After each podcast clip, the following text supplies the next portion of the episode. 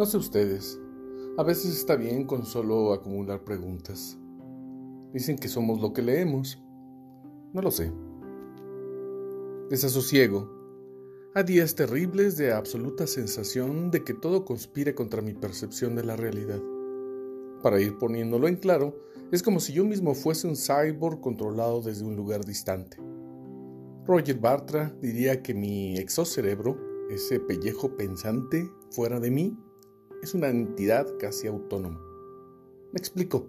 Imaginen que en el interactuar con ustedes, amigos de la web, nuestras versiones virtuales cobraran vida e interactuaran entre ellos. Yo, en un acto supremo de conciencia biológica, digo no. A la manera aristotélica, solo somos lo que se puede controlar. Y a veces ni eso.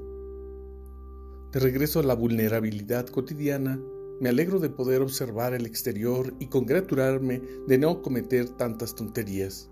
Con unas cuantas basta.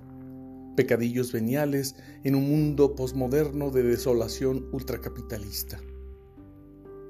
Desasosiego. Mauricio C. Guzmán. Obra en construcción.